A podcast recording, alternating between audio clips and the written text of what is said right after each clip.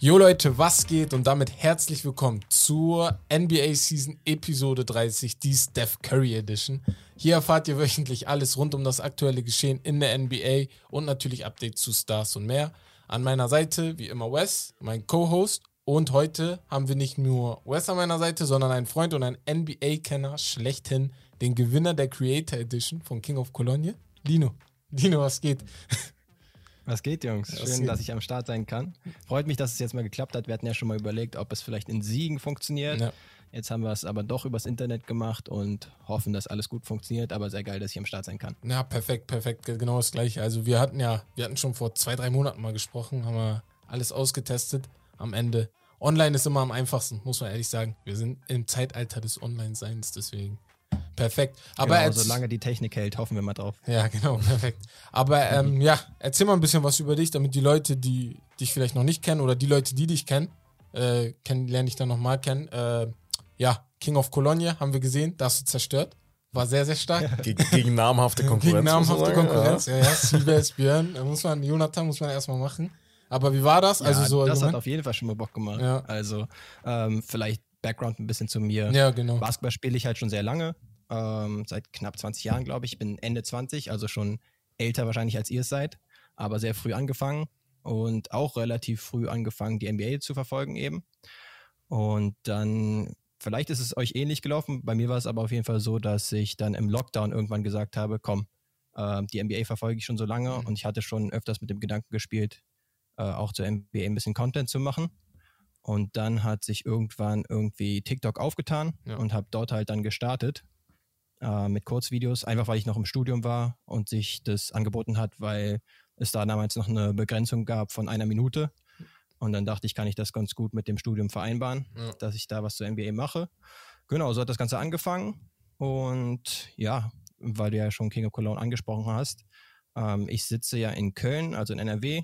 Das tut ja Paul Gude auch mit seinem neuen Basket oder relativ neuen Basketballatelier. Ja. Und dann irgendwann hat er mich eingeladen. Ich glaube, ich hatte ihn damals auch einfach angeschrieben, äh, so wie einige, sage ich jetzt mal, Basketball-Creator, Ja. ähm, nach dem Motto, vielleicht kann man mal linken, connecten oder sowas. Und so ist es, glaube ich, zustande gekommen. Auch äh, mega korrekter Typ, der Paul. Und dann hat er mich mal zu so einem Interviewformat eingeladen. Das war vor einem Jahr gewesen, glaube ich, oder so. Ja. Und ähm, da hatten wir schon ein bisschen gequatscht. Und dann hat er mich jetzt eben auch für die King of Cologne äh, Creator Edition eingeladen. Da waren ja, wie ihr schon meintet, einige am Start. ja, Andere Contestants waren ja Siebes, waren Kobe Björn, genau, äh, waren Jonathan von jeden NBA, jeden Tag NBA, gegen die ich dann auch gespielt habe. genau. Ah, sein Podcast könnt ihr auch Seite mal waren noch ein paar hören. Jungs am Start. Ja, Sag nochmal. Ganz schnell seinen Podcast auch mal hören. Auch sehr, sehr interessanter Podcast von Jonathan. Auch über NBA und alles drum und dran, aber red weiter. Einmal hier. Definitiv. Ja. Genau. Ähm, das war halt eine coole Möglichkeit, um einfach alle möglichen Basketball-Creator mal auf einem Haufen zu haben und dann auch mal ein bisschen sich auszutauschen, ein bisschen zu quatschen. Mhm. Äh, alles korrekte Jungs und Mädels. Aurelia war da auch am Start, das einzige Mädel in der Ja, Runde. ja, genau. Ja. Aber genau, also wie gesagt, insgesamt mein Background ist, dass ich halt schon lange Basketball selber praktiziere Ja. und dann eben auch die NBAs mir dann irgendwann angetan hat. Mhm. Also mein Dad hat damals auch schon in den 90ern äh, Finals Live-Spiele zum Teil geguckt. Ach krass, Ist okay. dann nachts aufgestanden. Ja. Also, Und dann- Boah, das, Ja. das bin ich mit meinen Hab ich Kindern. das ein so weitergeleitet gekriegt. äh, okay, Geil. geil. Ja, nice, Ja, nice, nice. Also, checkt, checkt auf jeden Fall alle mal euer, auf jeden Fall, also Lino NBA heißt er auf Instagram, TikTok und auch seinen Twitter-Channel, den er auch mittlerweile sehr pflegt. genau. Und Den ja, Twitter-Channel, da hattest du jetzt auch, ne? Da schreibst du eigentlich jeden Tag irgendwas rein, ne? Also zur NBA. Ja, genau, da Ja. bin ich jetzt derzeit, muss ich Ja. sagen, mit am aktivsten. Genau. Äh, weil, wie gesagt, das Ganze hat ja gestartet im Studium, Ja. aber da bin ich jetzt nicht mehr, sondern bin jetzt im Vollzeitjob. Dementsprechend muss ich ein bisschen schauen mit äh, Content Creation und Twitter ist halt schnell mal ein Tweet aufgesetzt und äh, die Interaktion ist cool dort. Mhm. Deswegen bin ich da derzeit am aktivsten, versuche aber trotzdem auch auf TikTok ein bisschen was weiterhin zu machen. Äh, da habe ich schon gemerkt, wie ihr, wie cool ihr das macht, dass Mhm. ihr da immer eure Clips hochladet. Ähm, hoffentlich resultieren hier draus vielleicht auch ein, zwei coole Clips. Ja, Safe. die man jeden auch benutzen kann. Und auf Insta versuche ich auch ein bisschen aktiv zu sein, genau. ja, genau. Ähm, aber Twitter wahrscheinlich derzeit am meisten. ja, ja, ange- gesehen. anbietet. Aber ist ja auch, also Twitter, muss ich ehrlich sagen, ist, was NBA angeht, ist das sogar so richtig am aktivsten, wenn man so guckt, wer da alles immer unterwegs Ja, ist. Von den ja. ganzen LeBrons bis. KD, äh, Twitter-Fingers. Ja, Tw- Twitter-Fingers. ja. Deswegen. So ist es. Naja, okay. Ich würde mal sagen, wir fangen direkt an mit den Highlights der Woche. Du weißt Bescheid, bei uns erstmal ein bisschen die letzte Woche Revue passieren. Und dort haben wir ähm, ein angebliches Telefonat zwischen äh, AD, Russ und LeBron James gehabt. Und zwar haben die dort angeblich miteinander gesprochen über eine Übereinkunft, dass sie in die nächste Saison gehen, miteinander. Ähm, äh, was haltet ihr davon? Glaubt ihr, dass sowas könnte ja, wenn, stimmen? Oder? Wenn, ich, wenn ich Russ bin, natürlich, also ich brauche das eigentlich nicht. Das würde, mich, würde sich für mich so anfühlen, als wäre ich so ein jüngerer Spieler. Ja. Dabei ist er schon ein gemachter, gestandener Spieler.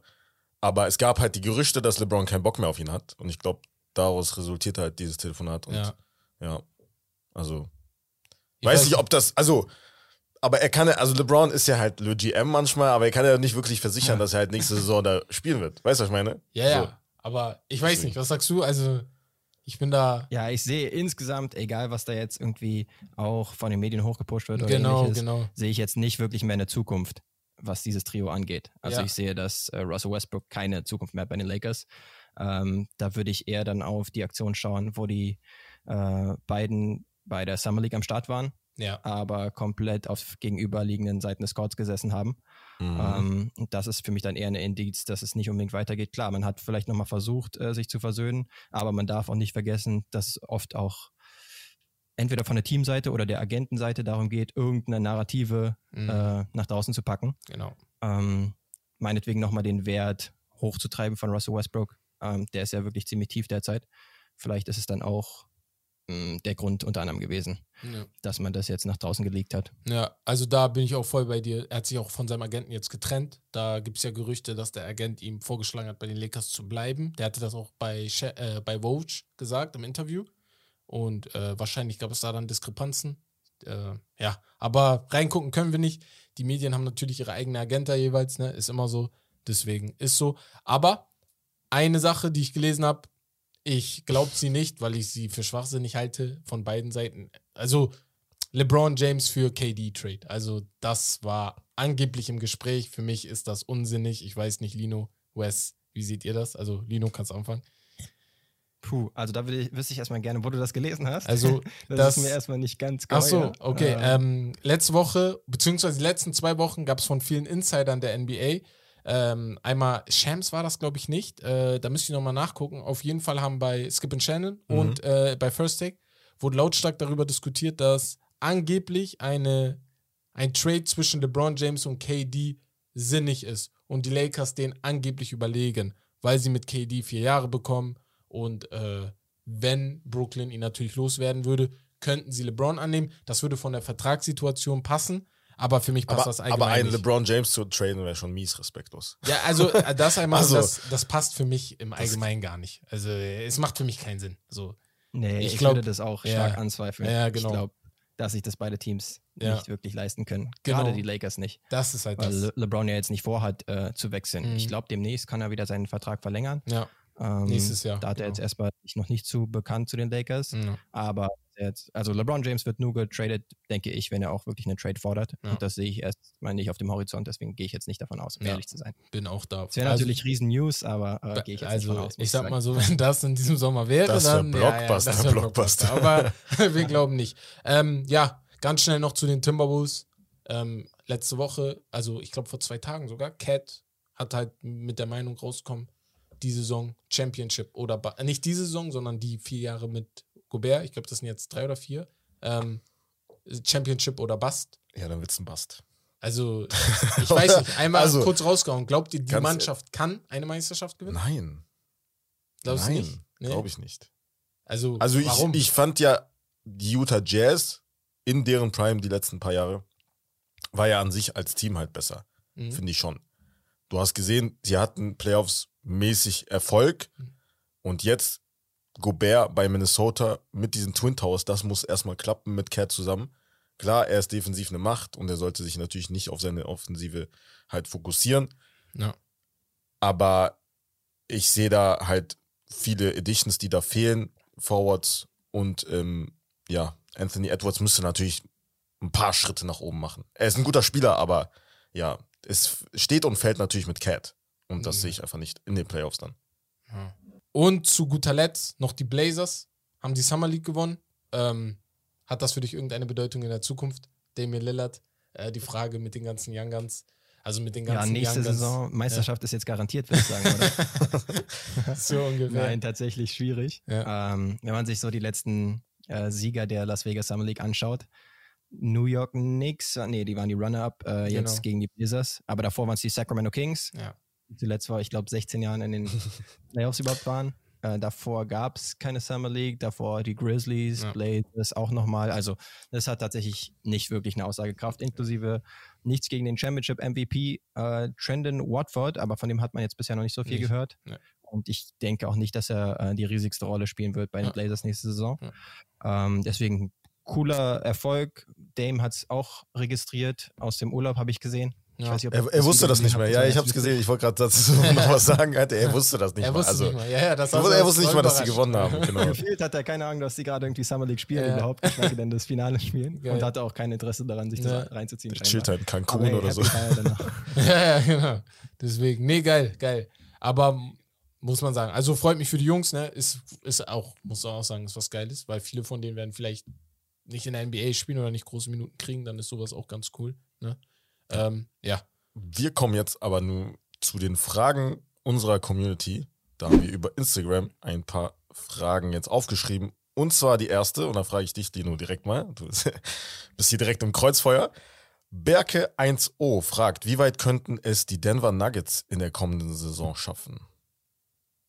Ich glaube, die sind gerade so der sexy Pick, dass man möglichst weit kommen kann im Westen. Und ich kann da auch nicht wirklich was gegen sagen. Also ich würde sie zum erweiterten Favoritenkreis auch im Westen zählen. Denn ähm, mit Ni- Nikola Jokic haben sie den zweifachen MVP der letzten zwei Jahre und dann auch noch Rückkehrer am Start, nämlich Jamal Murray, der der zweitbeste Spieler zuvor gewesen war, zum Beispiel in der Bubble Ja. der Nuggets und dann noch Michael Porter Jr. Bei ihm hat man immer die Schwierigkeit, äh, dass sein Rücken ihm immer zu schaffen macht, deswegen kann man nicht wirklich auf ihn setzen, ähm, dass er eine ga- ganze Saison durchzocken kann. Es wäre natürlich cool, wenn er es könnte.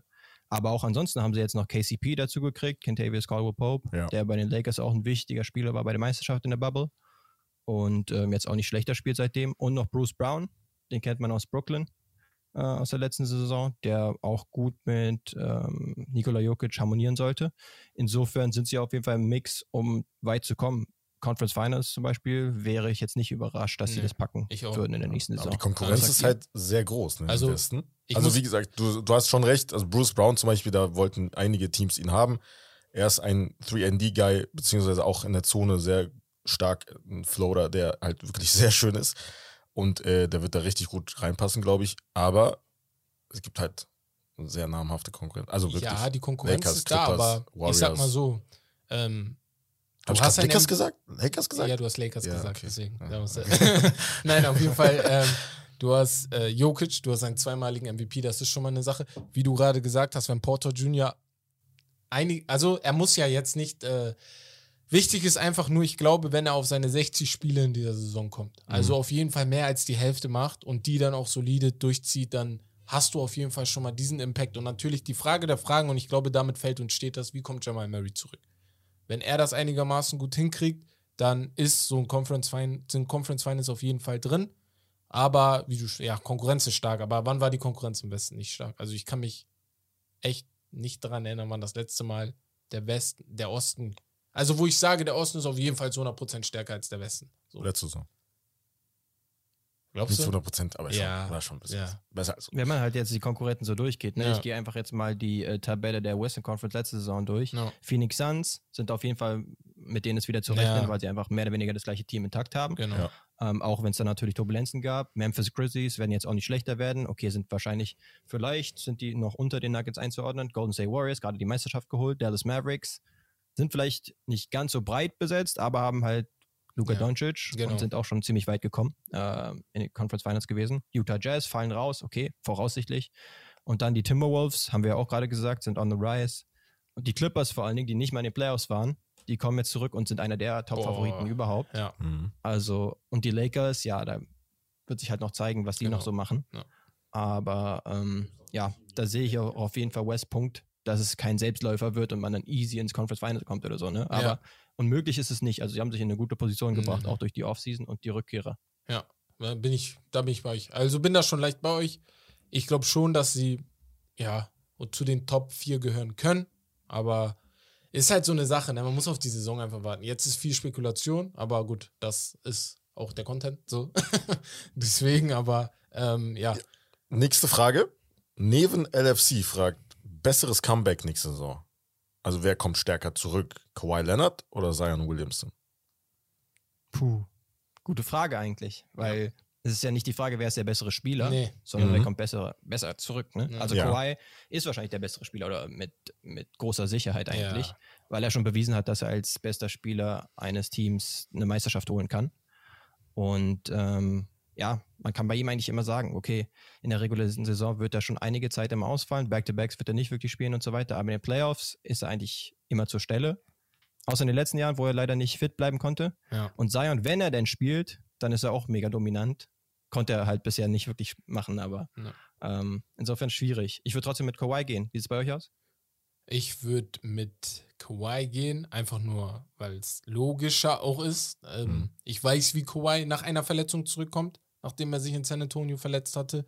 Ähm, ich weiß halt nicht, wie Zion von einer Verletzung zurückkommt, weil er bis jetzt irgendwie immer verletzt war. Aber, und das ist das, also ich bin ein richtiger Zion-Fan, weil in den Spielen, in denen er gespielt hat, ähm, das sind Rook- Rookie-Rekorde, die er gebrochen hätte. So, wenn, wenn er als Rookie gespielt hätte, wirklich. Das sind auch Rekorde, die er danach gebrochen hätte, weil ich glaube, Inside, ich weiß nicht, wie du ihn da halten kannst. Also ich, ich sehe es nicht, aber er muss halt fit bleiben. Und Charles Barkley hat es gesagt, er muss abnehmen. Also das ist der Punkt Nummer eins. Und wenn das sogar ein Spieler wie Charles Barkley sagt, der das Gleiche durchgemacht hat, wo ihm auch Moses Malone dann damals, ich glaube, ich hatte dir die Story erzählt, Genau. wo er ihm dann gesagt hat, wo Charles gefragt hat, okay, was kann ich besser machen? Da hat Moses ihm gesagt, du musst abnehmen, du Fettsack. So, also das war die Antwort und äh, ich glaube, wenn da, wenn Zion das macht, kommt er gut zurück, aber Kawhi kommt besser zurück. Ja, Ja, sehe ich genauso. Ja. Da schreibe ich. deswegen. Nächste Frage und letzte. Leonard 11 fragt, welche Stars werden in dieser Offseason noch getradet? Boah, das. Da hast du ja vorhin, als wir über die Lakers geredet haben, gesagt, ja, Russ ist, glaube ich, schon fast sicher. Äh, Was denkst du, wer noch getradet wird? Also Russ bin ich raus, ne, mit fast sicher. Aber fang du erstmal an, dann kann ich erstmal erklären. Ja. Oder soll ich, ich erkläre mal erstmal, warum Ja. Russ für mich fast sicher ist. So. Ja, also das Ding ist, je länger sich das für mich zieht, je unwahrscheinlicher wird das, dass es in der Offseason passiert. Das ist das gleiche wie mit KD, weil ähm, das, was äh, die Lakers für Russ wollen, ist für mich eigentlich schon fast gar nichts. Also die wollen einfach nur so viel Spielermaterial zurückkriegen, dass sie ihn loswerden, damit sie jemanden holen können, der zum Gefüge passt. Also besser zum Gefüge passt. Weil dass Russ noch ein guter Basketballer ist, ich glaube, das steht außer Frage. Ich glaube nur nicht, dass er zu den Lakers oder zu, ähm, äh, zu LeBron und Anthony Davis passt. Und ich glaube aber, seine 46 Millionen, die er nächstes Jahr kriegt, die stehen den ganzen Mannschaften im Wege. Ja. Weil er ist, er verdient, glaube ich, in dieser Saison am drittmeisten oder am zweitmeisten sogar. Und ich sehe, ich sehe keinen Trade-Partner. Also ich sehe, ich bin so viele Trades im Kopf durchgegangen. Ich habe mit dieser Trade-Maschine da im Internet so viele Dinge durchgegangen. Ich denke mir jedes Mal, warum sollte die gegnerische Seite das machen? Es muss, wenn, ein Three- oder Four-Team-Trade-Deal werden. Ja. Also, ich weiß nicht. Ich bin, ich bin ganz ehrlich, ja. Als ihr meintet, welcher Star wird noch getradet, da Ja. habe ich gar nicht mehr an Russell Westbrook gedacht. das mag jetzt vielleicht Äh, Majestätsbeleidigung sein yeah. oder so, oder gemein, Ja, aber, aber der war ähm, gut. Russ hat jetzt zuletzt nicht mehr unbedingt wie ein Star gespielt und dann hatte ich eher Leute wie Donovan Mitchell, ja. hatte Auch ich im. Sinn, ähm, bei dem sich ja eigentlich schon die Zeit, Zeichen verdichtet haben, dass er wechseln könnte und die New York Knicks sind da Boah, der. Favorit bisher gewesen. Was, ich weiß nicht, was ihr dazu sagt, aber hey, auf jeden Fall bin ich dafür, dass er das Team wechselt, Mhm. weil bei Utah jetzt so ziemlich alles eingerissen wird. Mhm. Ob jetzt die Knicks der beste Fit sind, die haben ja schon Jalen Brunson geholt, hätten dann einen extrem kleinen Backcourt, der defensiv nicht so gut wäre, aber zumindest hätten sie mal wieder einen Star, den ersten Star seit Carmelo Anthony mal wieder. Ja. Und Donovan Mitchell ist ja schon ein guter Spieler, zumindest ein All-Star. Das ist ja schon ein bisschen Ähm, was und her. dann ne? ansonsten KD, ne, schwört natürlich über Ja. allen Teams so ein bisschen drüber. Ich glaube, Und alle wollen sich irgendwie positionieren, um ihn vielleicht zu holen, aber sehe ich vielleicht auch noch in die Saison reingehen, dass er Ja. vielleicht dann doch die Saison bei den Nets startet. ich glaube auch, dass die Sache mit KD, also die stoppt gerade alles. Weil eine Offseason, also die Zeit jetzt gerade, die ist eigentlich immer so ruhig, nachdem die Summer League vorbei ist und etc. etc. Aber ich habe das Gefühl, solange die Entscheidung mit KD nicht fällt, solange passiert auch drumherum nichts, weil also niemand will sich die Chance in dem Sinne verbauen, KD zu kriegen. Also deswegen lieber abwarten und gucken, ob man ihn kriegen könnte und danach dann die ganzen anderen Entscheidungen. Aber ich würde auch sagen, ich glaube, die einzigen beiden großen Stars, KD, Donovan und natürlich Kyrie, ne? Aber bei Kyrie sehe ich dann nur die Lakers. So. Also das wäre so mein Tipp, wenn ich, wenn ich einen geben würde. Ja. Alles klar. Ähm, ich würde dann mal sagen, wir gehen direkt weiter, damit wir auch schön im Zeitplan bleiben. Ähm, und zwar habe ich eine Liste erstellt. Die Liste hat viel äh, Streitereien ähm, hervorgebracht bei Twitch und auch bei TikTok unter den Kommentaren, weil man nicht mit einigen Plätzen einverstanden war. Ich gehe jetzt erstmal die ähm, 10 nochmal, äh, die 25 bis 10 durch. Äh, 25 bis, ja, 25 bis 10 und dann machen wir die restlichen 9 ganz schnell. Also Clay, Kyrie auf der 24, dann McGrady 23, 22 AD, 21 Ray Allen, 20 Carmelo Anthony, 19 Russell, ähm, Westbrook 18 Pierce, 17 Howard, 16 Iverson, 15 Steve Nash, 14 Kidd, 13 Paul, 12 James Harden, 11 Kawhi Leonard und 10 Kevin Garnett. So.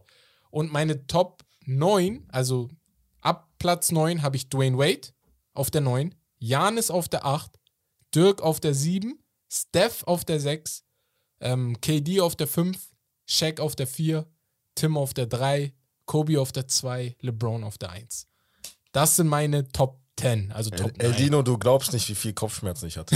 Ja. So, ähm, Also also, klar- das, das größte Problem ist Ja. die Frage. äh, Das- ich würde mal sagen, womit Das größte war Steve Ja. Nash, Jason Kidd, weil ich da einfach nicht sehe, dass Jason Kidd äh, generell so hoch stehen würde. Also in meiner Liste, ich werde noch eine Liste auf jeden Fall auch machen, die demnächst auch, äh, die wir auch über Twitch streamen werden. Deswegen folgt uns gerne auch auf Twitch. Aber auch später Kawhi Leonard, KG, auf jeden Fall. Und Steph und KD. 6 und 5. Also die, die drei waren auf jeden Fall bei dir so. ja, ja. Okay. Das also war, Lino, auf den ersten Blick äh, hast die Liste ja mitbekommen. Ähm, wo, also fangen wir mal erstmal an. Sag mal, wo du wirklich kein Verständnis hattest und dann können wir mal gucken. Oder ob du sagst, okay, die Liste ist okay. Vielleicht hätte ich da mal was getweakt, aber an sich geht's. Ja, eigentlich wollte ich dich in Schutz nehmen und sagen, ey, die Ja. ist eigentlich nicht schlecht. Danke.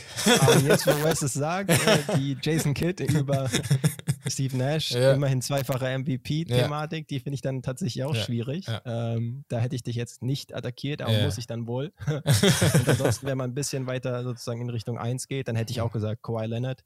Ähm, seine Karriere ist halt noch nicht vorbei. Und ähm, genau. langsam sind die, wird es ein bisschen schwierig, dass er echt viele Spiele verpasst Ja. und man das ja auch berücksichtigen muss. Aber zumindest hat er halt zwei Finals-MVPs, Ja. dementsprechend auch zwei Meisterschaften und war damit und das bei zwei verschiedenen Teams. Mhm. Und gerade die Toronto-Meisterschaft muss man wirklich sehr hoch Die äh, anrechnen, Ja. weil er Ja, da das- wirklich das ist- komplett das, durchmarschiert ist. das ist mein Problem mit Herb. Er nimmt diese San Antonio-Meisterschaft. natürlich aufgrund der stärkeren Mitspieler, also Tim Duncan und Tony Ja. Parker, Ginobili und, und, und. Ja. Nimmt er ein bisschen raus. Das nimmt er so, Nee, so nee, nee, nee, nee. Ich, ich, Aber er ist mal, ja trotzdem Finals MVP. Warum ich, So. also ganz schnell, ich äh, gehe mal ganz schnell auf Kid ein. Ich habe Kid vor Steve Nash gehabt. Ich habe aber auch gesagt, die Plätze 13 bis 9 bis 20, ne? Die hatte ich, die habe ich, glaube ich, jeden, jeden Tag umgeswitcht, weil ich mir nicht sicher war. Ich hatte Carmelo mal auf der 15, habe ihn aber dann wieder hochgezogen, weil er ist eigentlich mein Lieblingsspieler, ne? Und ähm, es ist halt auch schwierig für mich gewesen, okay, wonach gehe ich jetzt bei jedem Spieler, weißt du? Und dann hast Ja. du auch gesagt, Ja. Du hast überall mal die Kriterien geändert, wie du das haben wolltest. Ich habe halt Jason Kidd vor den anderen gehabt, weil ich dachte, okay, er ist der größere Winner als Steve Nash gewesen, er ist der größere Winner als Allen Iverson gewesen und hatte zudem Anfang der 2000er eine grandiose Karriere. Ich habe sie leider nicht mitbekommen, also ich konnte sie nie live erleben, aber so wie ich sie sehe, so wie die Videos sind, so wie es mir erzählt wird, war sie top. So. Und ähm, bei Kevin Garnett über Kawhi habe ich auch nochmal gesagt, ich glaube, wenn Kawhi die nächsten zwei Jahre weiter so gut spielt, dann ist ja gar keine Frage. Dann sprechen wir über Kawhi als Top-10-Player in den letzten äh, 20 Jahren, also seit 2000. Ich glaube, da gibt es dann auch keine Diskussion. Nur mein Problem ist, der Bruder ist immer verletzt. Also es nervt langsam. So. Also dann auch noch Mhm. schwer verletzt. So. Ich weiß, er hat nicht Schuld, aber außer bei San Antonio, ich glaube, da hat er gestreikt. Aber ähm, ja, so das, das so meine Geschichte gewesen in der Hinsicht. Ja. Ja, von der 10 bis 25 würde ich vielleicht noch sagen, wo ist der zweifache MVP Nikola Jokic? Ah, okay. Jetzt gar nicht berücksichtigt. Ja. Weil immerhin ist er jetzt in den letzten Ja. Jahren äh, sehr emporgekommen und hat zweimal den MVP gewonnen. Und ansonsten hat man, glaube ich, viele MVPs dabei Genau. äh, aus dem 21. Jahrhundert. Ja. Und er ist dann halt nicht dabei. Aber ich könnte vielleicht auch sehen, dass er noch nicht so lange in der Liga ist. Genau. Also das war auch, dementsprechend schwierig ist. das war auch der Grund. Ich habe ganz schnell, habe ich völlig vergessen, noch am Anfang zu erwähnen. Ich hatte drei Kriterien. Man musste einmal All-Star sein, man musste Mhm. einmal im, in den Conference Finals sein und Okay. man muss mindestens fünf All-Star-Teilnahmen gehabt haben. Weil ich dachte, ich glaube, es ist unfair Er hat gegenüber. vier, ne? Genau, er hat vier. Nee, nee, er hat, doch, er hat vier, hat aber, war im Conference Finals, ich glaube, in der Bubble war in der Conference Finals und Mhm. ähm, er ist All-Star, so oder so. Ja. Und dann habe ich halt gesagt, okay, so einer wie er ist raus, einer wie Doncic, auch wenn er gerade viel Spaß macht, ist raus, weil wir vielleicht auch ein bisschen äh, biased sind gegenüber den Leuten von jetzt, weil wir die gerade erleben. Ne? Ist halt immer so. Und äh, dann dachte ich mir so, okay, die nehme ich erstmal raus, aber nächstes Jahr wäre Jokic für mich zu 100% drin. Weil nächstes Jahr wird er All-Star werden und dann hat sich das auch schon Easy. wieder geregelt. Ja, Okay. deswegen. Ja, da weiß ich jetzt Bescheid. Ja, also das war auf jeden Fall da. Steph, KD, Da, das hast du gerade nicht erwähnt. Das Genau, wollte ich jetzt das nochmal ansprechen, noch weil du hast genau. nicht an- angesprochen. Genau. Jetzt frage ich Lino direkt mal, ja. so, also wie gesagt, also das ist eine Liste mit Bedingungen und die ist seit 2000. Wo würdest du jetzt, also würdest du Steph oder KD präferieren? So, wen würdest Also du ich hätte hören? auf dieser Liste Steph nicht an Nummer 6, sondern vor Kevin Durant und vor Shaquille O'Neal an Nummer 4. Ach, ehrlich, so krass sogar? Vor Shaq auch. Ah, so, ja, krass, okay. Oh. Würde ich schon sagen, Ja. ja, weil Shaq hatte seine Ja. beste Zeit und sein Peak war Ja. brutal. Ja, Es war Anfang der 2000er Genau. Jahre, aber dann wurde er irgendwann immer mehr zum Rollenspieler Mhm. und war dann auch nicht mehr ganz so dominant. Weiß nicht, ob man das dann berücksichtigen möchte, aber bei Steph würde ich halt noch sagen, vielleicht ist es jetzt Recency Bias, ja. weil er jetzt gerade der klar beste Spieler einer Ja. Meisterschaftsmannschaft nochmal war. Nach so vielen Jahren, wo es eben nicht gewesen ist und es nicht mehr unter Beweis gestellt hat. Aber äh, Steph hat halt eine ganze Ära in Golden State geprägt und hätte ihn wahrscheinlich auch über Kevin Durant, weil er hat auch zwei der offensiv besten Saisons aller Zeiten, also 2016 und 21 Ja. dementsprechend. Und was er halt für das Spiel gemacht hat mit seiner ähm, Aufbaubewegung und halt sein, seiner tiefen Range Ja. und So, der Anzahl an Dreiern, die er trifft, ne? ich glaube, nimmt. ich glaube, keiner, glaube ich, höher. Ich glaube, keiner hat das Spiel so verändert wie er in den letzten Jahren. Vielleicht auch keiner, wenn es darum geht, äh, in der Geschichte der NBA, weil wenn du sagst, Will Chamberlain hat das Spiel verändert mit seiner Größe oder Kareem oder sowas, dann liegt es halt daran, dass sie so groß waren. Aber seitdem es Steph gibt, kann ein 1,70 äh, sich hinstellen und ballert die Dreier aus jeder Entfernung rein. Und ich glaube, das hat noch nie irgendjemand so krass hingekriegt. Das ist schon, also wirklich, das ist eine Legacy, ne? Über die kann er noch reden, wenn er 80, 90 ist, ne? Mhm. Und ich finde das echt krass. Ich muss halt sagen, ich habe ihn nur nicht über KD. Ich habe dir es erklärt, warum. Weil ich habe die ganze Zeit überlegt, okay, wen ziehe ich hoch, ne? Und dann habe ich daran entschieden, dass als die beiden in einer Mannschaft waren, war KD klar der bessere Spieler. So. Und dann habe ich gesagt, okay, ich gebe ich geb KD diesen Punkt und deswegen ist er da. Stephs Karriere ist auf jeden Fall so, wenn man nur karrieretechnisch guckt, ist sie besser. Spielerisch andersrum ist KD natürlich der bessere Spieler, weil Seven Foot und kann so werfen. Also ich glaube, sowas haben wir nicht gesehen und wird noch ein bisschen dauern, bis wir es sehen. Ja, ich denke, Deswegen. jetzt, wie gesagt, es gibt ein bisschen Ja. Recency Bias, weil wir Ja. jetzt gerade Genau. unmittelbar Steph Curry gesehen Ja. haben, wie er in den Finals wirklich rasiert hat. Ähm, insgesamt über die ganze Karriere ist Kevin Durant einfach wahrscheinlich der unwiderstehlichere Spieler, Ja, dass du ihn einfach nicht verteidigen kannst, ne? Genau. mit seiner Größe und mit seinem Handle und so das ist weiter. halt echt schwer. Aber Steph hat wahrscheinlich der einflussreichere, würde ich Ja. denken. Ich würde gerne, ne, das ist ein Traum von mir, einmal vor KD stehen. Ich will nur eine Possession haben, wo er, wo ich ihn verteidige. Ich will wissen, wie kompliziert das ist, ne? Ihn zu, also, weil er ist ja so groß und jeder Spieler Chance. sagt, du hast einfach keine Chance, weil sein so hoch, also du kommst ja gar nicht so hoch. So PJ Tucker hat es ja oft gesagt. Du versuchst es anders, du versuchst es ihn zu nerven oder so, aber also blocken kannst du komplett vergessen. Also so, Ja. so ist einfach zu schwer. Ne? Ähm, ja, und zuletzt noch ähm, Janis. Äh, Eliano hat auch die Frage gestellt, wie hoch glaubt ihr, könnte er noch steigen? Also gleiche Sache hatten wir bei Kawhi und bei Janis. Also ich habe das Gefühl, Janis kommt langsam in das Gespräch, dass man über ihn als ein Top-10-Player spricht, wenn sein Karriereweg weiter so läuft. Und also All-Time sogar. Aber All time sogar. Ja. ich weiß nicht, wie Ja, ihr das okay. seht. Also, was würdest du sagen? Puh, ähm, vor Dirk als besten europäischen Spieler aller Zeiten Ja. würde ich ihn safe sehen, Ja. wenn er am Ende seiner Karriere ist. Mhm. Und der ist ja jetzt, ich glaube, 94er Jahrgang ist er, glaube ich. Also Genau. Ja. 28 wird er wahrscheinlich. Ja. Also da hat er noch einige Jahr- Jahre vor sich. ja. Ähm, ansonsten gibt es ja einige Spieler, die noch aktiv sind, Steph Curry und, und Kevin Durant. Genau. Also allein von den Titeln und Auszeichnungen wird er die safe übertrumpfen. Mhm. Ähm, aber dann bist du halt schon sehr weit oben unterwegs und dann ist immer so eine Präferenzfrage. Aber Ja. Top 5, was diese Liste jetzt angeht, würde ich ihm auch zutrauen. Bin ich auch. Ich habe mir auch gedacht, also ich glaube, wenn, der ist halt auch noch sehr jung, ne? 28 ist, oder ist der 29, glaube ich, jetzt geworden? Nee, 28. 28, ja. 28. Ähm, für ihn Sky is the limit. Und wenn man mal überlegt, ich muss immer wieder sagen, dieser Film zeigt es nochmal, ich weiß nicht, ob du den geguckt hast, Rice mit äh, seiner Familie, so ein bisschen der Weg seiner Familie. Ähm, du denkst dir, ey, der wirklich, alles ist Mhm. möglich. Wenn, wenn Janis von da zu dem wird, natürlich ist immer, ne, die Größe, alles kommt, spielt hinzu, aber du musst ja auch die Arbeit reinsetzen, ne? Und er hat sie gemacht. Und deswegen, also ich glaube, er kann noch höher kommen, aber ist immer eine Frage, ne? Verletzt er sich? Bleibt er fit? Wie sieht die Mannschaft in ein paar Jahren aus, ne? Sind immer Genau. viele, viele Faktoren, die kommen. Aber das war meine Liste. Ich bin fertig. Ich habe auch keinen Bock mehr, weil mit euch diskutieren ist manchmal echt anstrengend. Aber es macht Spaß so. Nur äh, ihr könnt jetzt mit Wes weiter diskutieren, wenn er seine macht. So. Ja, Und- ich habe nämlich äh, jetzt ein Spiel vorbereitet. Und zwar, äh, ja, ich habe mir jetzt äh, wegen deiner Liste jetzt gedacht, äh, reden wir ein bisschen über die All-Time-List. Und da habe ich drei Vergleiche für dich, Lino, die du beantworten musst. Und zwar, wen würdest du von den jeweiligen Spielern höher ranken? All-Time. Okay. Nummer eins: Kareem Abdul-Jabbar oder Tim Duncan? Mm, da würde ich mit Kareem Abdul-Jabbar gehen. Okay. Ist ja immer noch der Spieler mit den meisten Punkten all time. Hat auch sowohl einige MVPs als auch, ich meine, mehr MVPs und mehr äh, Meisterschaften als Tim Duncan, auch wenn man die Spieler nicht unbedingt nur darauf reduzieren sollte. Ja. Aber er hatte auch einen der Shots mit dem Skyhook, der am wenigsten zu verteidigen war in der Historie.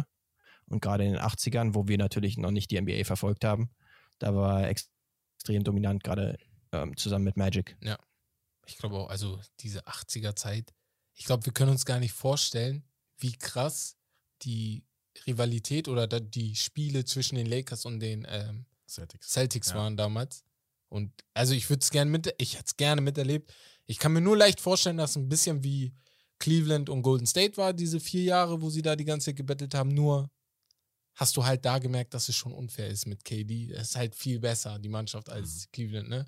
Deswegen, also echt geil. Also wird da auch wahrscheinlich mit Kareem gehen. Also finde ich gut. Guter Pick. Nächstes Duell: Shaquille O'Neal oder Hakim Olajuwon? Das ist jetzt ein bisschen äh, trickier. Bin ich dann? Ja. Immer noch? Ja. Ja, ich mache Okay. den letzten, glaube ich. Ähm, ich finde halt, das ist vielleicht ein Hot Take, dann gehe ich mit Hakim, weil ich Okay. ihn einfach ästhetisch ansprechender finde, sein Spiel. Mit dem Dream Shake, mit all den Post-Moves bei Shaq. Er war natürlich auch wahrscheinlich sogar deutlich dominanter. Ja. Ähm, auch wenn Hakim Mitte der 90er auch seine Dominanz gezeigt hat. Hat natürlich leider in den Finals nicht gegen Jordan gespielt, aber da, als Jordan dann seine Pause eingelegt hat, komplett abgeräumt. Und einfach von der Ästhetik gefällt mir Hakims Finesse-Spiel dann doch ein bisschen mehr als Shaqs Dominanz. Mhm. Ja, unterschreibe ich.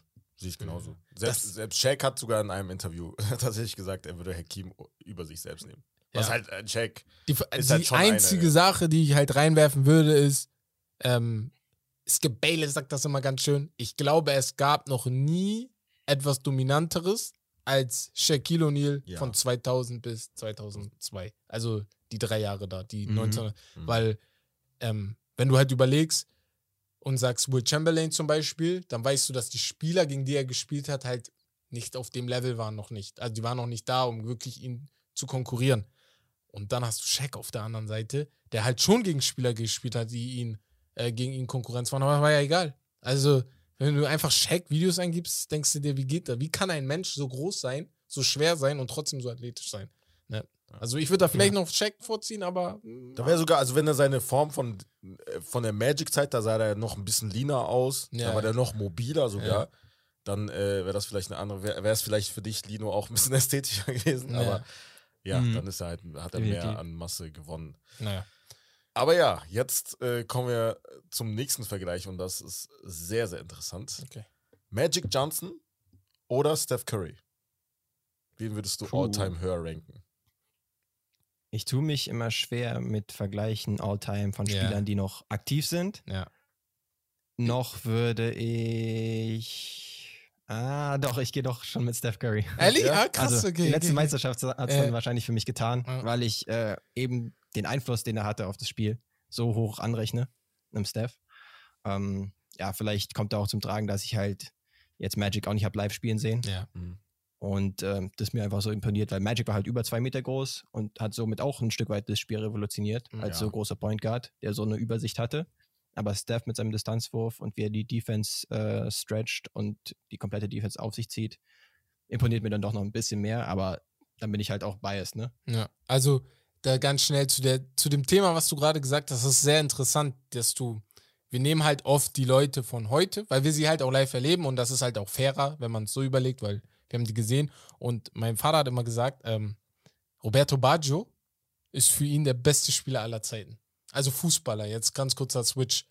Italiener damals gewesen, hat in der italienischen Nationalmannschaft gut gespielt und er er erklärt das immer damit, er versch also er hat ihn ja live gesehen, deswegen, und Ja. das war seine Kindheit und seine Jugend und du hast ihn so live erlebt und deswegen kannst du niemanden nehmen, der früher war und auch niemanden, der jetzt war. Ne? Das geht immer nur bei einigen Spielern, zum Beispiel bei Michael Jordan. Ich glaube, ist so außer Frage, dass er vielleicht der Great, the Greatest ist und trotzdem kommt jetzt ein LeBron James zum Beispiel, ne? der immer mehr in die Diskussion kommt. Aber bin da auch ein bisschen bei dir. Ich glaube, Steph wird unterschätzt in dem, was er macht, in dem, was er gemacht hat und auch in dem, wie ähm, selbstlos er ist. Weil nicht jeder nimmt einen KD auf und sagt, ey, du bist jetzt der beste Mann unserer Mannschaft und spielt Mhm. trotzdem weiterhin so gut. Ne? Und solche Sachen muss man auch bei sowas mit reinziehen. Auch wenn, natürlich Magic, ne? Also, gar keine Frage. Ich glaube, fünf Titel, äh, was weiß ich, wie viele MVPs, äh, wie viele Affären auch, aber hey, das ist eine andere Frage. genau. Naja, okay. Ähm, ja, gut, das war's vom Spiel, ne? Du hast da nichts mehr. Gehen wir zum nächsten Thema und zwar zur Rubrik von Wes und zwar. Wes. Jo, wir schaffen das. Und zwar seine Rubrik. Ähm, ja, Genau. Hier, fang an.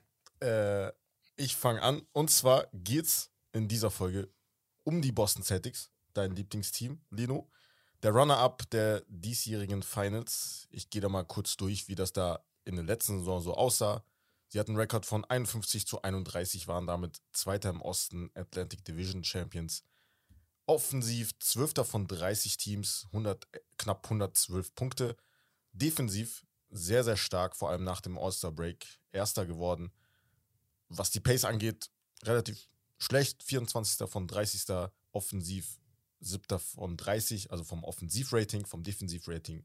Zweiter, wie gerade erwähnt, im Januar, Februar war ein kompletter Umbruch. Wir erinnern uns an den Tweet von Jalen Brown. The energy is about to shift. Ja.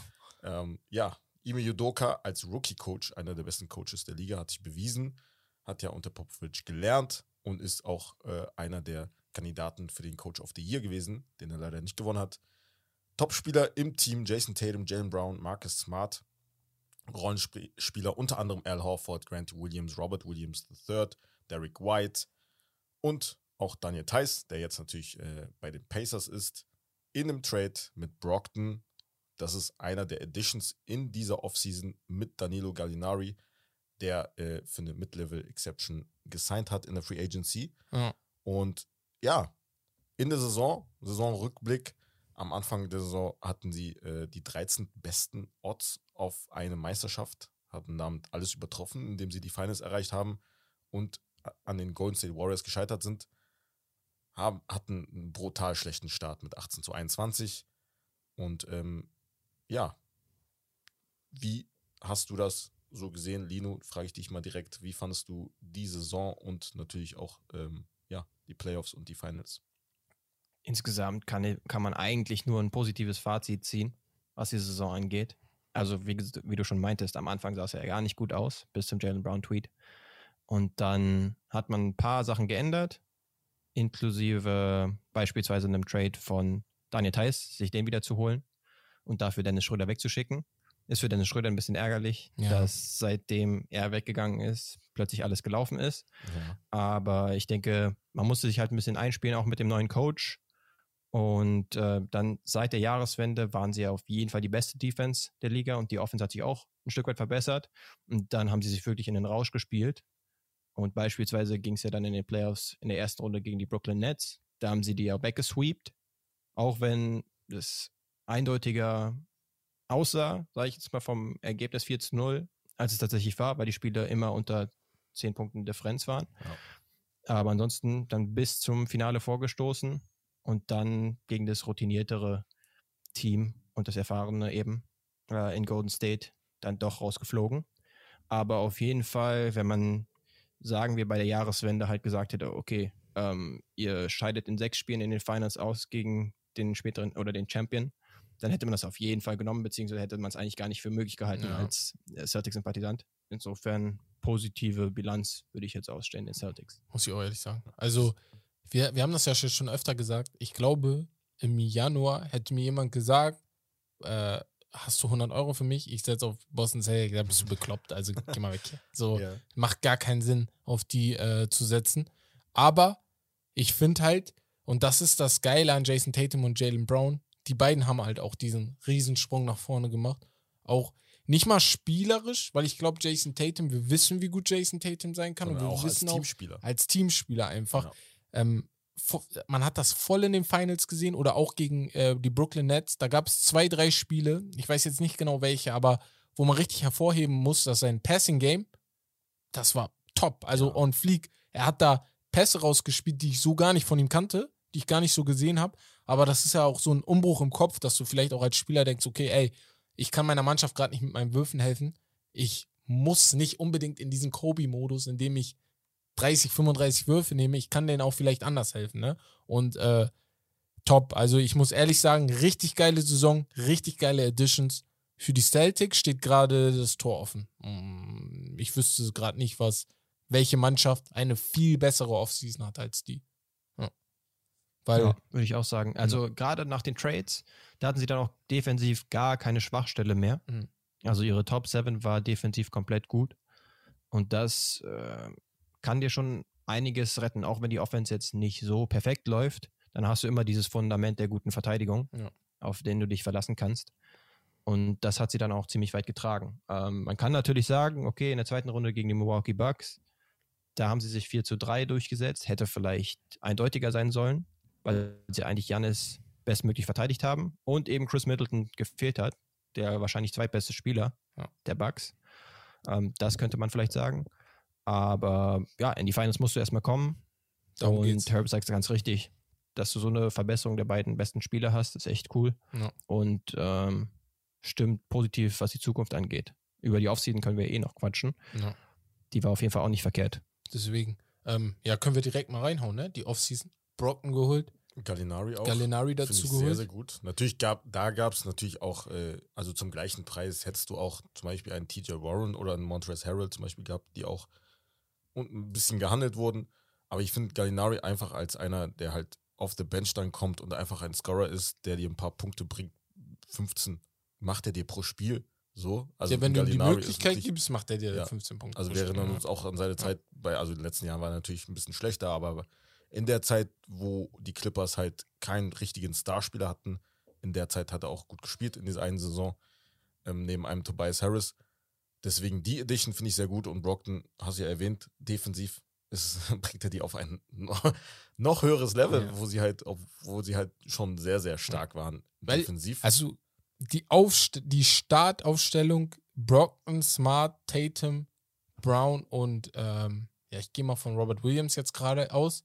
Äh, die ist defensiv Ja. so weit oben. Also die sieht auch so schön aus, Mhm. muss ich ehrlich sagen. Das liest sich auch so gut. Die, die, der Spielermaterial, wenn du die Spieler aufstellen würdest, ohne die Namen zu kennen, würdest du wahrscheinlich sagen, also wenn du Größe, Potenzial, alles kennen würdest, aber du kennst nicht die Namen, würdest du sagen, ey, zu 100% ein Meisterschaftskandidat. Also zu dann gibt es auch 100%. eine Line-Up zum Beispiel, was sie halt spielen werden, eventuell Brockton, Smart, dann Brown und dann Grant Williams und dann Robert Williams. Das ist nochmal defensiver. als Ja, Grant ist noch defensiver, genau, ja. Das Kannst du auch noch machen. das ist- Ey, also, ich wir haben nicht. wirklich Optionen dann. Aber zu den Edition, also Michael, Bro äh, Michael Brockton, Beke bringt sich um. Ich sag das jedes Mal. Malcolm Brockton, sorry. Ähm, ja, wie, wie, wie findest du, wie fandest du die Edition so grob? Ja, Oder allgemein, zurück, deren Wen ich noch gar nicht erwähnt hatte, Ja. war äh, auch Derek White, der auch bei Trade ah, gekommen ja, war. völlig vergessen. Äh, ja. Den hatte ich jetzt gerade vergessen, aber der Ja. war auf jeden Fall auch einer der Benchmark-Leute, der auch einer der besseren Perimeter-Verteidiger ist und ein dementsprechend auch dafür gesorgt hat, dass, er, Ja. dass man gut ist da Ja. am defensiven Ende. Und jetzt ist es so eine Weiterführung, also dass du jetzt noch Brockton holst, ähm, der halt alleine schon um die zwei Meter groß ist, Ja. somit schon eine gute Länge hat, sodass er nicht irgendwie schlechter ist, was die Defensive angeht. Und offensiv ist er außerdem ein guter Connector-Typ. Das heißt, er hält den Ball jetzt nicht ewig. Und das haben wir halt in den Playoffs zum Teil ein bisschen gesehen, dass dann doch, weil eben Jalen Brown und Jason Tatum jetzt nicht die natürlichsten Passer sind, Ja. dann zum Teil schon ein bisschen viel ISO gespielt wurde. Und dann so jemand wie Brockton, der halt den Ball kriegt und dann schnell eine Entscheidung trifft, ob zu ziehen. Das ist ja wirklich einer der besten Driver der Liga. Das kann man, glaube ich, auch statistisch bewerten. Habe ich jetzt äh, gerade nicht am Start. Mhm. Aber ähm, in den letzten Jahren, wenn er fit gewesen ist, dann hat er mit die meisten Drives zum Korb gehabt. Und das kann auf jeden Fall nicht schaden bei den Celtics, die jetzt nicht so viel Druck auf den äh, Ring ausüben bisher. Und das ist halt cool, dass du den dann noch äh, zusätzlich hast. Erinnert mich ein bisschen vom Spielstil her an Tony Parker. Ein bisschen. Nur ein bisschen. Ja, Weil sein weiß, Pick and er Roll halt schon sehr, sehr gut ne? ist. Ja, aber ich meine jetzt rein vom Pick and Roll her. So, Ja, das kann er sehr gut. Und im Vergleich zu Marcus Ja, er kann auf Smart, jeden Fall gut zu Korb ziehen, ne? genau, Ja. und deswegen. Marcus Das ist Smart zum Beispiel ist halt Ja. kein Point Guard. So. Das Also, ist halt das, was das Ganze so geil finde. Das ich hat halt gefehlt. Marcus Smart hat sich unnormal entwickelt als Point Guard. Mhm. Also, dass er die Rolle gespielt hat und so gut auch noch gespielt hat, war gut. Was man aber trotzdem, glaube ich, gesehen hat, ist, dass er, wie du gerade auch gesagt hast, ne, ähm, die anderen beiden Jungs sind keine natürlichen Passer und er ist auch kein natürlicher Point Guard, würde ich Mhm. sagen. Er benimmt sich nicht wie ein Point Guard, wie man ihn kennt. Und ich glaube, so ein Malcolm Brockton, da, dass er da die Aufgaben auch noch ihm abnimmt. Smart wird jetzt nicht komplett alles über den Haufen werfen. Deswegen äh, passt das für mich eigentlich richtig gut rein. Ähm, ich bin mal so gespannt, wer sich in dem Ost, wer sich im Osten halt auch noch entwickelt. Das ist halt die Frage der Fragen. Wie kriegt Philly das hin mit ähm, Harden, Embiid, Tucker haben sie jetzt dazu geholt, äh, Maxi und dem ganzen Mob da drumherum. Wie kriegt äh, Milwaukee das jetzt in nächste Saison? Äh, bleibt Middleton fit? Andere Frage. Kommt Miami wieder stark Kommt zurück? Miami wieder, genau. Und das sind halt, ich würde sagen, vor allem die vier, die drei sind die größten Konkurrenzen, Konkurrenten. Und sonst, ich weiß Das gar ist nicht. halt Brooklyn, ne? Bei Ja. denen weiß ich ja nicht. Aber so Stand jetzt musst du davon ausgehen, wenn sie halt alle bleiben sollten, Ja. Dass sie auch einen. Ich sag mal so, ne? Das hast du am Anfang gesagt, Dino. Sehr, sehr geiler Punkt. Brooklyn hat halt zwar verloren mit 4-0, aber jedes Spiel war knapp. Mhm. Also, wenn, dann musste jeder Celtics-Fan am Ende ein bisschen zittern. Das ist nicht so, als ob du da locker saßt und glücklich warst. Das heißt für mich auch, jetzt überlegst du mal, du hast einen Ben Simmons mit in der Mannschaft bekommen und ich weiß, Ben Simmons wird gebasht, aber wir dürfen nicht vergessen, der Mann ist ein defensives Monster, also wirklich. Defensiv ist Ben Simmons ganz, ganz oben mit dabei. Ähm, er kann zwar nicht werfen, aber er ist trotzdem All-Star. Ähm, er hat trotzdem sehr, sehr gute Spiele in seiner Karriere gehabt. Wenn er seinen Kopf hinkriegt, was glaube ich das Problem war in der letzten Saison, das Mentale, wurde ja oft gesagt, dass er da die Probleme hatte und natürlich auch die, Rücken, äh, die Rückenverletzung, dann ist Brooklyn auch wieder ein Kandidat, ne? Ganz oben. Deswegen, also, wenn ich jetzt einmal kurz zu Brooklyn gehe als Konkurrent für Boston, muss ich sagen, wenn ich ähm, Sam, nee, wie heißt deren General, General Manager nochmal? Ist ja auch egal. Wenn ich, deren Gen wenn ich deren General Manager wäre, würde ich KD auf gar keinen Fall traden.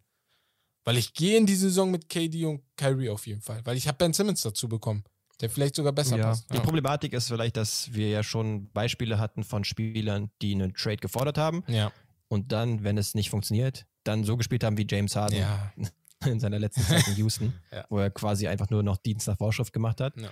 Würde ich jetzt von KD nicht unbedingt erwarten. Deswegen, ja. Weiß ich jetzt nicht, wieso ich das sage, weil er bisher eigentlich immer Ich so ein Hooper gewesen ist und einfach immer zocken wollte. Ich würde es auch nicht von ihm erwarten. Aber das ist ja theoretisch auch so eine Dynamik, ne? Ja. Aber ähm, ja, sind die Celtics jetzt der glasklare Ostfavorit? Nee, würde ich jetzt auch nicht sagen. Ja. Auch wenn sie nochmal besser geworden sind, nominell in der Offseason. Aber du hast halt die Bucks. Also die Bucks sehe ich auch ganz stark, Genau. sehe ich auch gleich auf.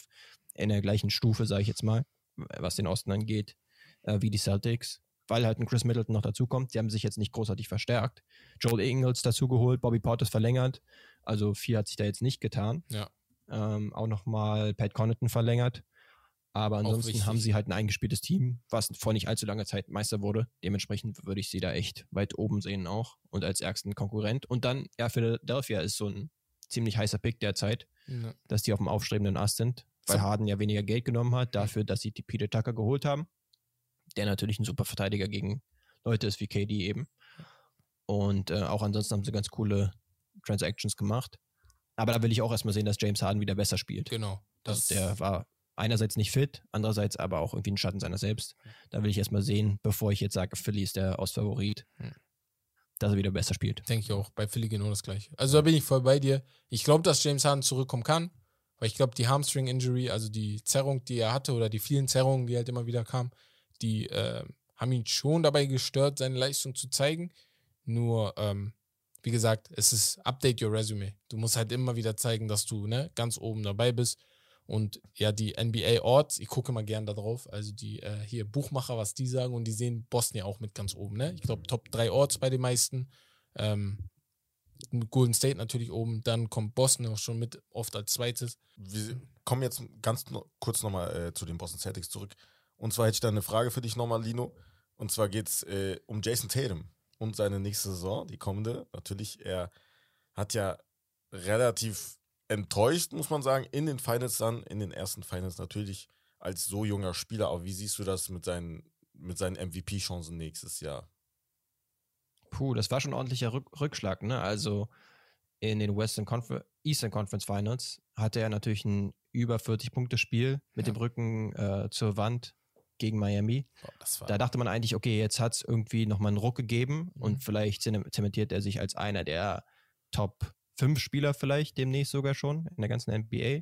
Aber das hat sich dann in den Finals halt nicht bewahrheitet erstmal. Und deswegen ist die Offseason auf jeden Fall wichtig für ihn, dass er irgendwie noch ein bisschen an seinem Spiel arbeitet. Also ein besserer Finisher wird, vielleicht noch mehr Kontakt ziehen, weil er da immer seine Schwierigkeiten hat. Also entweder nicht sonderlich hochprozentig abzuschließen am Korb oder auch ansonsten nicht wirklich einzufädeln, um mal Foul Calls zu kriegen. Beziehungsweise, wenn, wenn er es versucht, dann funktioniert das nicht so wirklich. Ähm, und außerdem hat er immer chronisch schlechte Starts in Saisons. Ja. Und da will ich auch für, auf jeden Fall einen besseren Start von ihm und von den Celtics sehen, aber da sehe ich jetzt eigentlich nicht, wieso das nicht so sein sollte. Aber MVP würde ich sagen, ist er jetzt nicht mein Favorit, nee. bei der MVP-Wahl muss ich auch sagen, ist halt cool, die Wahl an sich. Ich finde aber, da werden halt immer Agenten, äh, Agendas von außen geschürt. Was klingt schöner, was sieht schöner aus. Das siehst du sehr oft. Und wenn ich mal so überlege, wer da alles kommt, Doncic, mir kommt es vor, als ob Doncic in den nächsten Jahren unbedingt einen Titel kriegen soll. So, also es ist, es ist so, als ob es eine Frage der Zeit ist. Das gleiche gilt für Embiid, dadurch, dass er die letzten zwei Jahre sozusagen ein wenig äh, unter Jokic stand. Ähm, dann hast du Janis, seine Zahlen werden genau wie nächstes Jahr beeindruckend Ja. sein. Egal wie du es guckst, Third-Level-Stats, alles Mögliche, da wird Janis wieder oben sein. Deswegen, also ich sehe MVP auch schwer für Tatum, aber hey, so, ich lasse mich gerne überraschen. Also ich Aber er wäre der erste gönnen. amerikanische seit, seit langem wieder. Ja. ne? Das ist halt auch Also so eine Sache, ne? Darüber wollten wir auch die nächsten Wochen mal sprechen. Also jetzt abgesehen davon, so dieser Aufstieg der Elite in den, äh, der Europäer oder Ausländer in den ganz obi, also ganz oben die Plätze, weil jetzt der mittlere, die mittleren Plätze sind natürlich immer noch von den Amerikanern dominiert. Ja. Aber guckst du dir mal die besten Plätze an, dann hast du unter den Top 5 Spielern drei Europäer auf jeden Fall. Also, Und Ausländer auf jeden Ja. Fall. Alleine ja. schon die MVP-Wahl, ne? Das war ja Mhm. eigentlich ganz klar, die Top 3 war Ja. eigentlich zementiert, dass Ja. du einmal Janis, Embiid und Jokic hattest, Ja. in irgendeiner Reihenfolge zumindest, ne? Ja. Und da hat jetzt erstmal ein Amerikaner nicht so viel zu melden Mhm. gehabt. Ja. Ansonsten ja, Tatum könnte man sich theoretisch vorstellen, aber bei den Celtics eher weniger, weil die eher übers Kollektiv kommen und da Ja. jetzt nicht einer extrem Genau. heraussticht, das was halt das. eigentlich so als Teamgefüge besser ist, Ja. fast Ja. schon. Ja. Ähm, beziehungsweise, ja, Luka Doncic zum Beispiel, da ist ja gefühlt, die Offense ist einfach Luka Doncic bauen. Ja. Ne?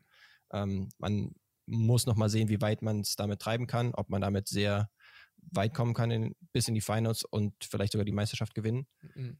Ähm, aber ja, ich glaube nicht, dass Jason Tatum unbedingt einen MVP braucht in der nächsten Saison, Ne. um jetzt, dass man sagt, ey, er hat sich verbessert beim Passing und wie gesagt, irgendwie auf dem Weg zum Korb, da kann er auf jeden Fall noch besser Genau. werden und ich hoffe auch, dass er es dass er es macht. Er wurde halt vor fünf Jahren erst gedraftet, so, ne? Mhm. Da ist 23, 24, da die Tür steht ihm noch so weit offen. Also ja. mein Fazit jetzt kurz, um das, äh, um mein West der Baumeister-Rubrik abzuschließen, ist, dass Boston Celtics auf jeden Fall stärker zurückkommen werden. Sogar, ähm, ob es dann wieder mit den Finals klappt, das war ja jetzt halt eventuell ein Ausnahmefall, aber sie werden auf jeden Fall unter den Top 4 kommen. Aufgrund der Tatsache, dass sie jetzt halt zusammengeschweißt wurden als Team in den Playoffs. Und äh, ich bin mir zu 100% sicher, dass sie nicht so einen katastrophalen Start haben nächste Saison wie letzte Saison. Und dass sie halt konstanter sein werden.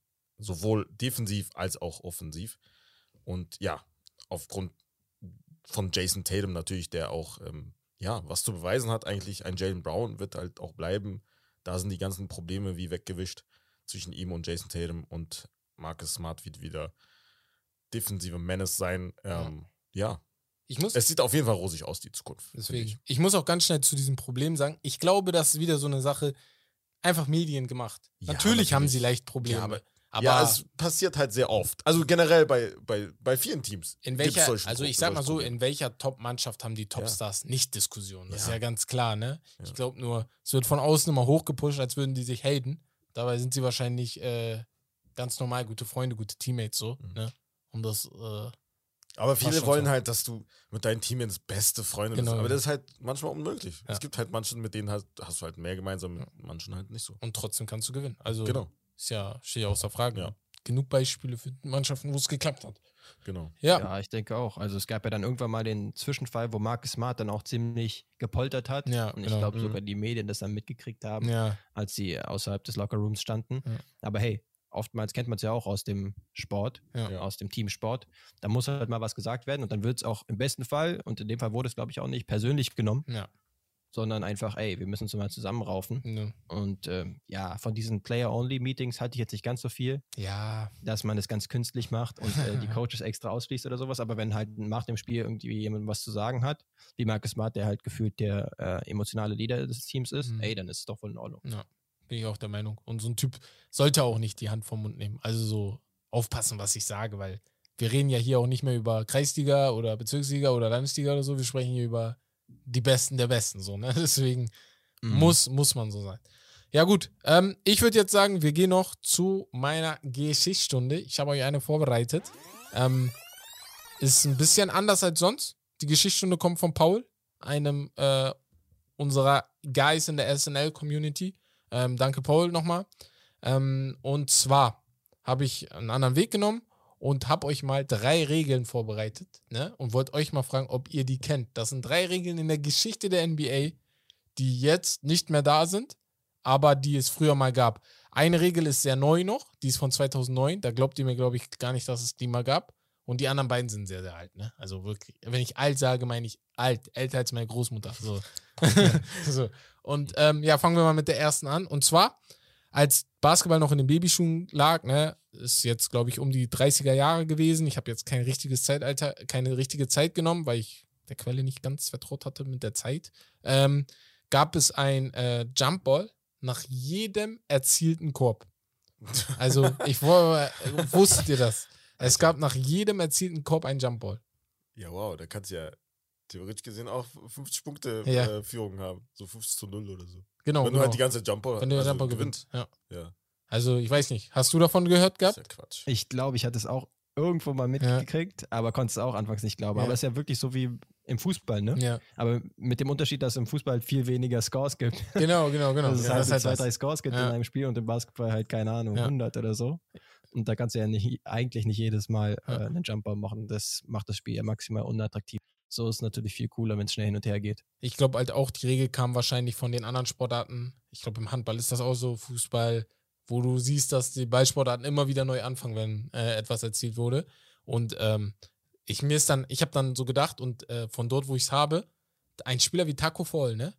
Der wäre unbezahlbar. So einen brauchst du in der Mannschaft. So. ja, das ist ja unbezahlbar. Der wird jeden, yeah. jeden Jumpball gewinnen und du, so, so einen brauchst du halt. Ne? Mit 48 Minuten.